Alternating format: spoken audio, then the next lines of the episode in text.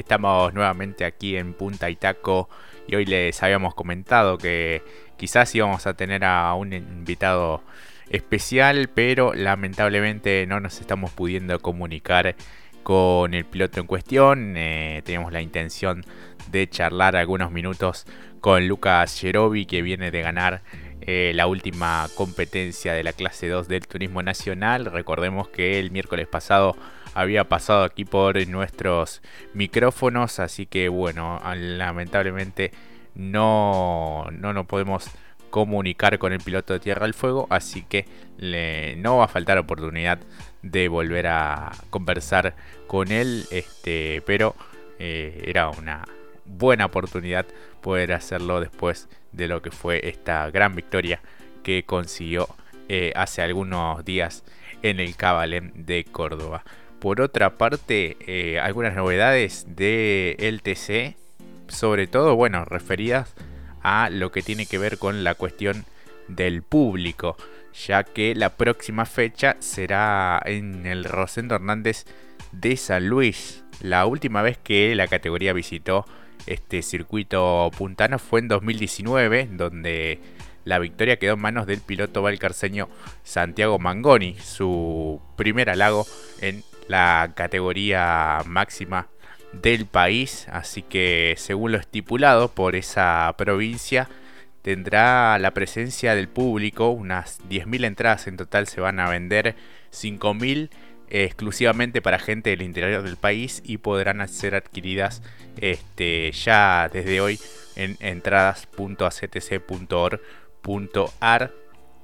Eh, bueno, después las restantes, las 5.000 restantes, serán compradas por el público local de San Luis de manera presencial e individual a partir del miércoles que viene, es decir, el 29 de septiembre hasta el viernes 1 de octubre eh, en el ingreso del Autódromo Rosendo Hernández con 4 puntos de venta y todavía resta los horarios a confirmar. Así que esas son algunas de las novedades que surgieron en las últimas horas respecto bueno, a todo el tema de los protocolos y esta apertura. Este, si bien la pandemia continúa, la apertura también eh, a los eventos masivos con cierto aforo.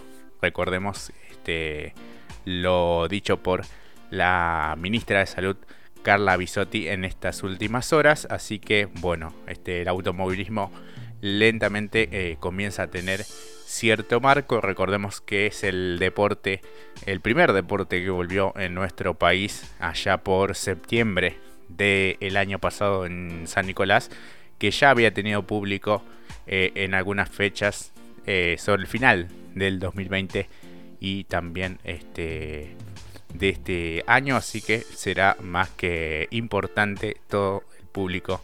Allí 10.000 presentes en San Luis por otra parte recordemos que en el día de ayer estuvieron declarando José Manuel Ursera, Walter Arifraco y Nicolás Bonelli. No ha pasado demasiado en cuanto a las, este, las cartas que va a tomar la CAF en este caso.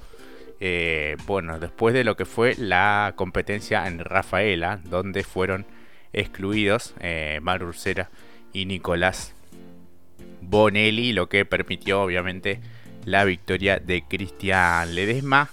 Eh, se pensaba que iba a haber algún tipo de declaración. Finalmente eso no sucedió por parte de los pilotos. La postura de Manu Ursera fue este, decir que bueno, las, eh, no estaba, no sabía nada al respecto porque no es quien se encarga de la preparación del auto. Eso no va por su cuenta.